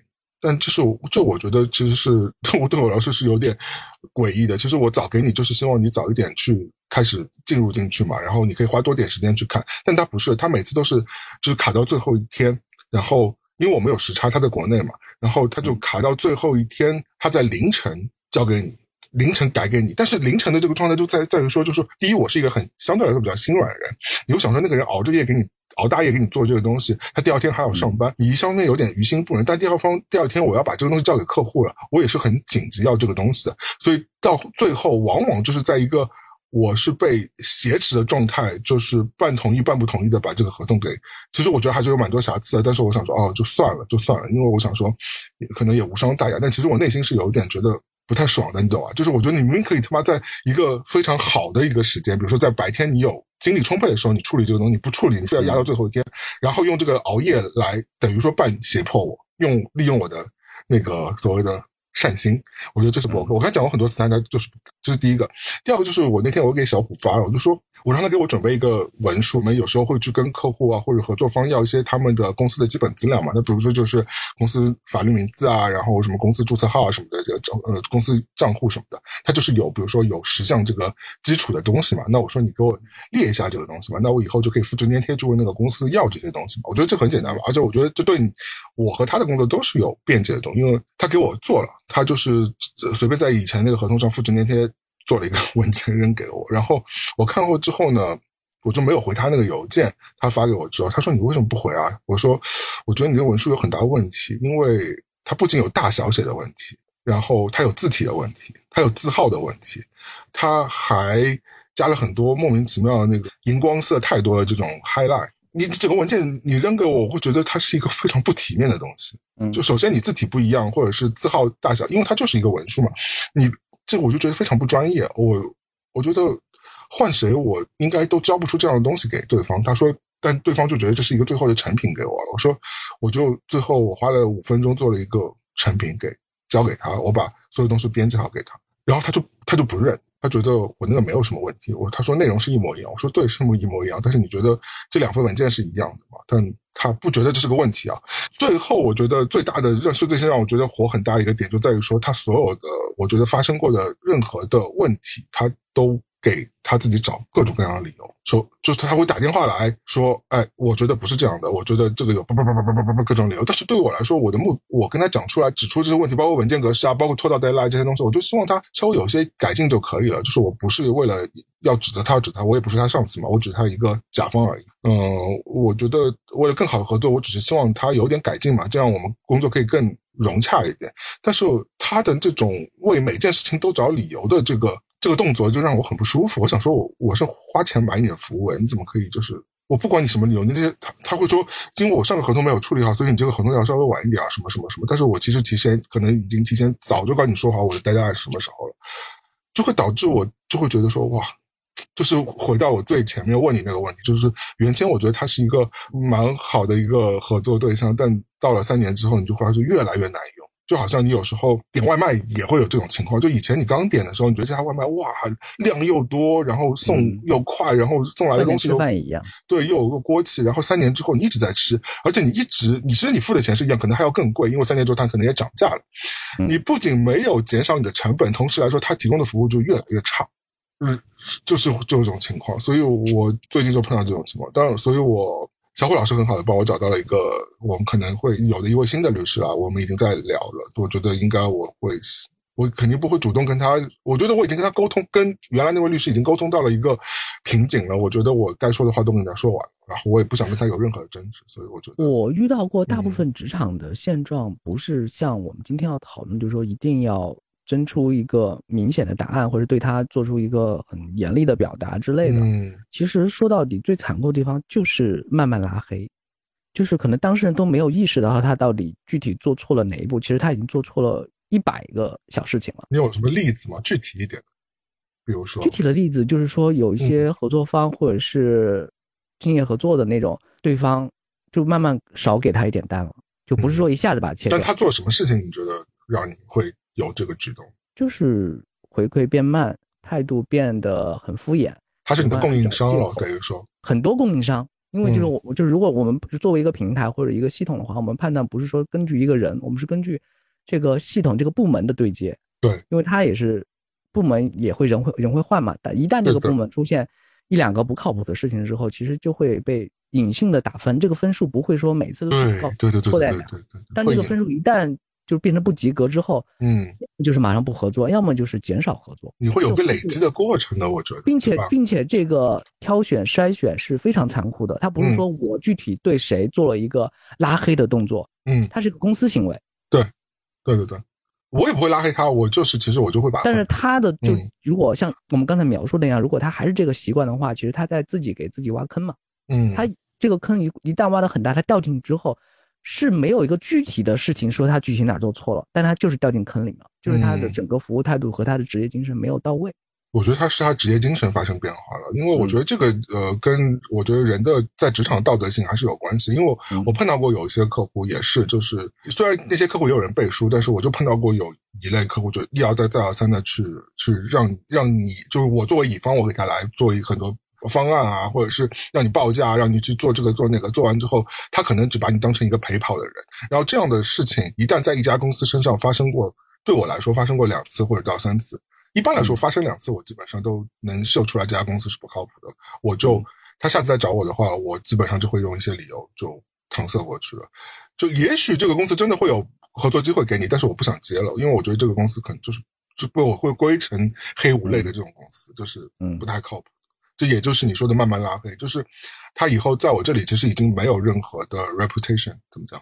那个，但但其实你你已经说出了解决方法嘛？你不会说在面上斥责，或者是把他完全呃化成死刑，就是写上一个斩字就拖出去，就这个人就没了。你不会说出这种严格的绝交的话，但是其实已经进入一个小黑屋系统了。已经有，已经有。他要出来，其实要做很多弥补的事情，可能才能救救回一点点。嗯，但这个律师小朋友不太一样，我其实。我一开始还对他有一点，我觉得不是真的朋友，但至少我觉得我会把他当成一个，呃，晚辈。我会告诉他说，哦，我觉得如果我甚至会给他发邮件说，如果我是你的话，我会怎么怎么样。哦，我我发生过一件事情非常严重，我觉得这个是我觉得我也是不能认可。他有一次，我记得他有一条。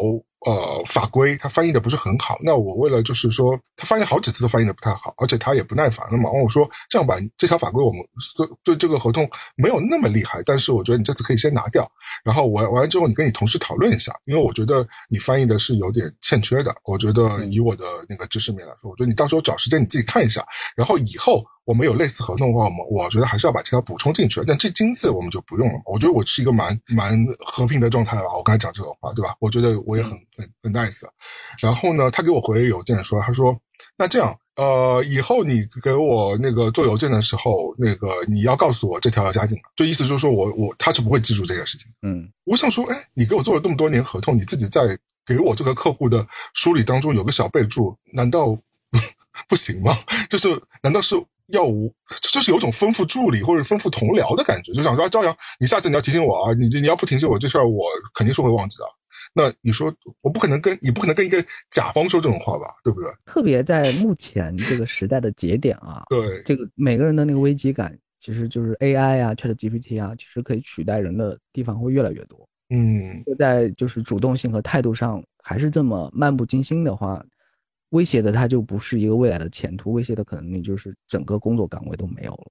我觉得他有点真的职场油腻掉了。你觉得会有这种吗？就是应该会有的，就是他在一些大的，特别是大厂啊或大集团公司经营了之后，他学会了一些其实那种大厂的一些糟粕，或者他他在大厂中他觉得是一个好的套路嘛？他觉得这个事情简单一把你谈过去了，这这个事情我解决完了，我特别对对对。因为我以前也在大公司，我太懂那种邮件当中推诿的这些这些艺术，所对打打引号的艺术，就是你其实你为了推责，因为以前在大公司你只负责当中一小块嘛，你目的是你推进你的所谓的工作拿到工资，但是同时来说你把自己的工作量降到最低，把自己的职责降到最低，这是最好最保险的一件事情嘛。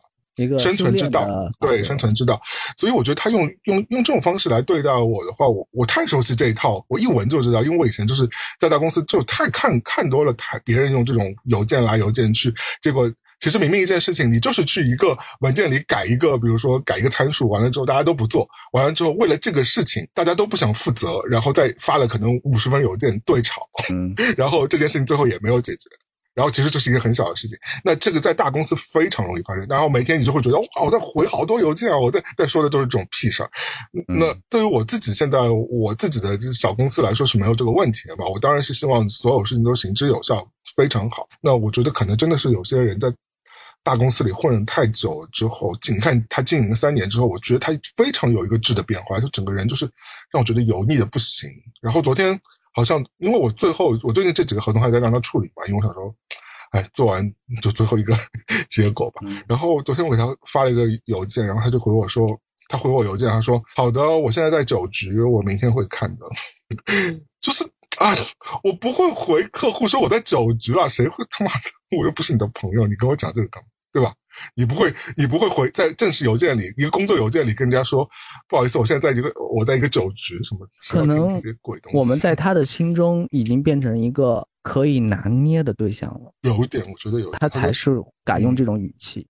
我觉得他有点用英文词就是 manipulate，就是有点操控我的这种感觉。他觉得他特别是跟我在讲电话的时候，他觉得，哎，老子头头是道。但说实话，我我是我相对还是一个得理不饶人的人。就是如果我知道这件事情我有道理的话，我是不会让你的。就或者是我现在更多的情况是我就不跟你吵了。我以前如果要吵架的话，我一定会吵赢。就但我这是我年轻时候的缺点啊。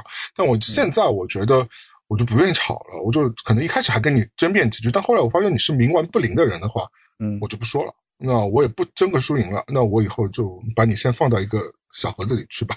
就你我们职场上最经常用到的一句话叫“我也不浪费你的时间，你也不要浪费我的时间”。是的，我觉得也是这样的。特别是在我找他，我给他钱，我给他所谓的工作机会的这个情况之下，我觉得他这样，嗯，让我觉得有点失望。那就先这样慢慢看吧，就是完全的下半段他是怎样的人，但是他已经做出。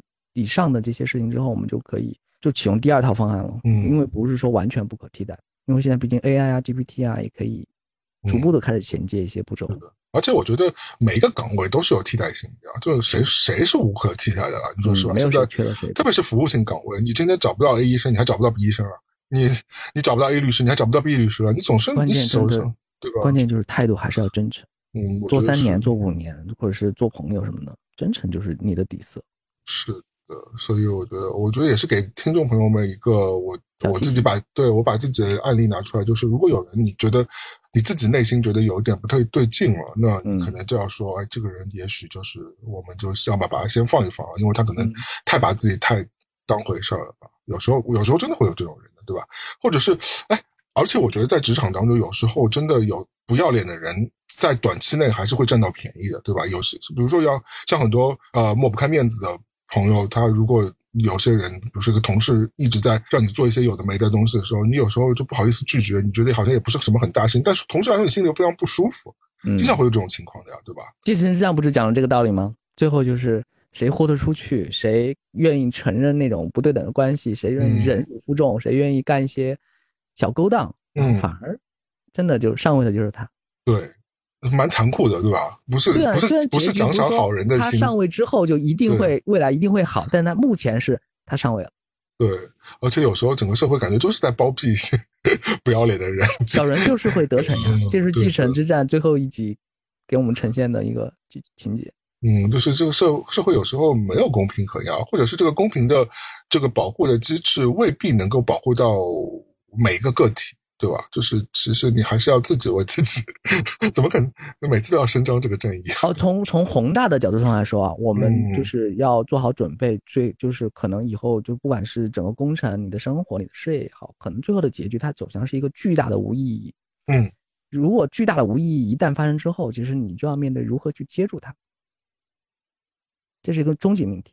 当然不是这个节目里面能够讨论出来的。比如说你的职场、你的奋斗、你的事业，你会说哦，到底为了什么？或者你辛辛苦苦，或者是谈了一个很好的项目，但最后就无疾而终。你说到底为了什么？是哪一步做错了？其实没有哪一步做错了，就是会发生各种各各样的巨大的无意义。对对对对对，对，就是无用功嘛。你很多时候对对，如果你深陷出就我一定要找出一个原因，一个罪魁祸首，那个凶手到底是谁？没有这个凶手。嗯，我只能说你要调整自己。心态就说问题可能不在你身上，因为你已经做了最大的努力。我我其实之前节目里讲过了，就是有时候我也会，我以前也会的。我觉得有时候真的会深陷其中，你无法自拔。但是后来世界很大，然后整个协作系统也很大。现在我们每个人就是，你即便我们现在不在一个大厂工作，其实他你要做的手头上的东西，也是整个项目和事件中非常非常专业和精专的一环。但这一环呢，又不是不可替代的，就是你随时随地有可能被淘汰。随时随地面临各种不确定的意外发生。对，在这种发生的时候，我们应该到底怎么调整自己的心态？这个是我们每天都要做的功课了。我就对自己好一点吧，就是你对自己先不要那么苛刻。该睡觉的时候就好好去睡觉，该起来的时候就好好去起起床。或者就是你自己真的坚信这个呃项目出状况，或者最后没有达到这个项目，其实不一定是你的，真的不一定是你的问题，你可能只是当中很小一环。哪怕不要怪自己，要责责怪别人，这是那个标语写的那个梗图了，但不不一定对，只是我们说作为作为本期标题，我觉得也是有道理的。就是呃，我觉得外因主义者真的比较容易生存，因为他们真的。不是那么心情会变好一点，至少嗯，对他们可能比较粗线条，在这些事情上面，他们觉得啊，所有问题都是别人的问题，那个是你的那个合同有问题，是你的那个客户有问题，是你给我的资料有问题，不是不是，他反而会找一万个理由。我觉得这样的人比较容易心安理得，但是反而倒是我们这种内心很纠结的人，我一直在自我审视啊，一自我批判。我不觉得，我觉得这个是个好的行为，但是太过度的话，有时候会让自己太劳心劳累了。嗯嗯嗯，对对对，嗯，生活很复杂。好好去看歌剧吧，我们定下来。好的，好的。那我觉得，哎，下下周吧，下周我觉得我还是想跟你再录一个别的吧，因为我最近都没有听到你工作或者你生活的很多事情，比如说你在北京行走的很多事情，我想听听国内的很多东西。可以，可以。你收集一点，到时候反映给我，因为我蛮久没回国了，我其实已经对国内很多东西不知道了。对，你要给我一些安利啊。嗯，你已经是一个老华侨的心心情了。对，上次你要跟我说这儿是北京，然后你来北京，然后我们要去干嘛？想起胡同的那种背景音乐。我不会下次来的时候什么南锣鼓巷都已经没有什么之类的吧？他说哇，你说南锣鼓巷那十年前的事儿了，现在可能没有。都四条早没了吧？你是你是要五十年后再来吗？鼓楼哎，这是鼓楼旧址。你看现在建了个公园，没有鼓楼了，重建了。对，八十多层的鼓楼。我天哪！好的，那你回头收集一些这些有趣的小故事，我们下次再聊一聊吧。好的，下次聊聊。嗯，好的，那我是威力，我是朝阳，大家多留言。嗯，好的，多留言，还有多什么？哎，打赏也要打，是不是？对，我谢谢，我们要谢谢很多给我们打赏的人。我们到时候把两个博客钱凑在一起，我觉得我们三个人可以吃一顿饭吧。可以，可以，对吧？就是，但是还有很多热心的听众给我们呃散一些他们的钱财，非常感谢大家的好心情。对对对对，那记得给我们留言，我和朝阳都会回复大家。好的，我们下周再见，拜拜。下周再见，拜拜。